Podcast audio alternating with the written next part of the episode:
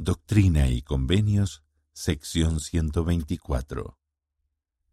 ¿Qué significa tener integridad? En Doctrina y Convenios, sección 124, versículo 15, el Señor dijo que amaba a Hiram Smith a causa de la integridad de su corazón.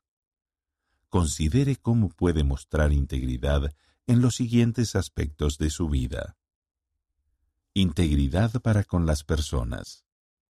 Comprende el responder por sus errores y hacer lo que ha prometido a los demás que haría. La integridad salvaguarda el amor familiar, y el amor enriquece la vida familiar y hace que sea vivaz, ahora y para siempre. ¿Cumple las promesas que hace a los demás? Integridad espiritual incluye el mantenernos fieles a nuestras experiencias espirituales pasadas y no negarlas. La búsqueda de la luz aumentará mediante la disposición de reconocer cuando brille en nuestra vida. ¿Qué experiencias espirituales ha tenido que no pueda negar? Usted merece integridad. El presidente Nelson nos exhorta. Su preciada identidad merece su preciada integridad.